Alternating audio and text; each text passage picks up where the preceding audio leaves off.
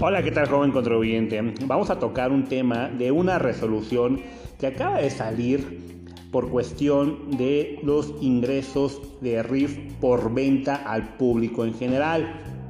¿Y qué quiere decir eso? Vamos a tocar también el artículo 23 de la Ley de Ingresos de la Federación, que hace mención lo siguiente. Todos los contribuyentes que tributen en el régimen de incorporación fiscal cuyos ingresos propios de su actividad empresarial obtenidos en el ejercicio inmediato anterior, en este caso 2020 del año 2020, no hubieran excedido o que no excedan la cantidad de 300 mil pesos durante cada uno de los años que tributen en dicho régimen y que no excedan el monto de ingresos mencionados, el porcentaje, aquí escúchenlo bien, el porcentaje de subsidio que será aplicable para cuestiones y efectos de IVA en ventas al público en general será al 100%. Así lo hace mención en el artículo 23 de la Ley de Ingresos de la Federación. Pero hubo una modificación en la resolución miscelánea. El artículo, si bien hace mención que solamente los ingresos propios de la actividad obtenidos en el ejercicio inmediato anterior, ¿qué quiere decir? Que si tus ingresos nada más es por cuestión de RIF, el subsidio será al 100% si no rebasas los 300 mil pesos para cuestiones de IVA en ventas al público en general. Pero como hago mención, hubo modificaciones en la resolución el diciembre, en este diciembre que pasó del 2020, salió la primera resolución que hace mención lo siguiente. Agregó más ingresos para personas físicas o de personas físicas, que hace mención en la regla 9.13. que dice lo siguiente, conforme a lo establecido en el artículo 23 fracción segunda, inciso A, tercer párrafo de la Ley de Ingresos de la Federación, los contribuyentes que además de los ingresos propios por la actividad empresarial perciban de acuerdo al artículo 111 cuarto párrafo de la ley del ISR, hace mención aquí, escuchen bien, el artículo 111 hace mención que si aparte que, que si obtienes ingresos por tu actividad empresarial de RIF, pero también tienes ingresos por eh, sueldos y salarios, intereses, arrendamiento, pues eh, puedes optar o en este caso la ley te da el beneficio del 100% del subsidio.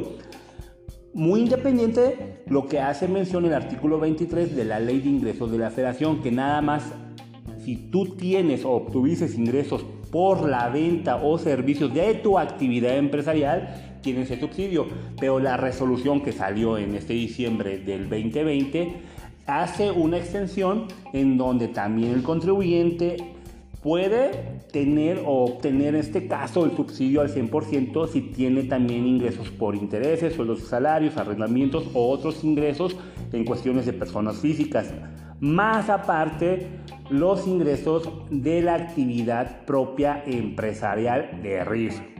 Y esta resolución estaba muy bien porque muchos de los contribuyentes tenían ingresos muy independientes de la actividad de RIF. También tenían ingresos de sueldos y salarios, arrendamientos o intereses.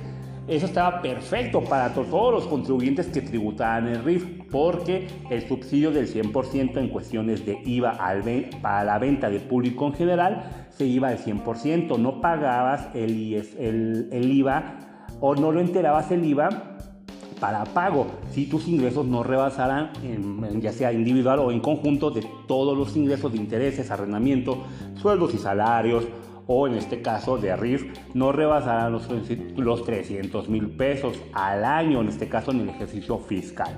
Estaba perfecto, pero ¿qué creen? Que la autoridad hace mención y dice, y aparte de que hace mención muy en específico, saca una modificación en la resolución miscelánea de la 9, la regla 9.13. Tan sencillo, lo deroga. ¿Qué quiere decir? Que esa resolución queda obsoleta. Ahora bien, con la nueva modificación de la regla 9.13 que se deroga, volvemos al supuesto del artículo 23 de la Ley de Ingresos de la Federación, que dice que los contribuyentes que obtengan únicamente ingresos propios por la actividad empresarial, podrán obtener el beneficio del 100%.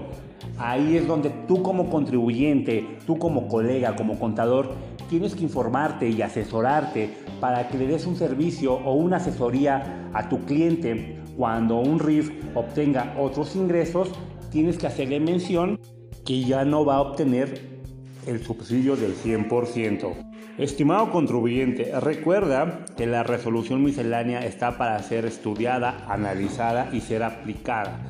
Recuerda que si tienes alguna duda o necesitas alguna asesoría, puedes solicitar una asesoría con los expertos en la materia. Somos Despacho Fiscal Contable Hernández Arteaga.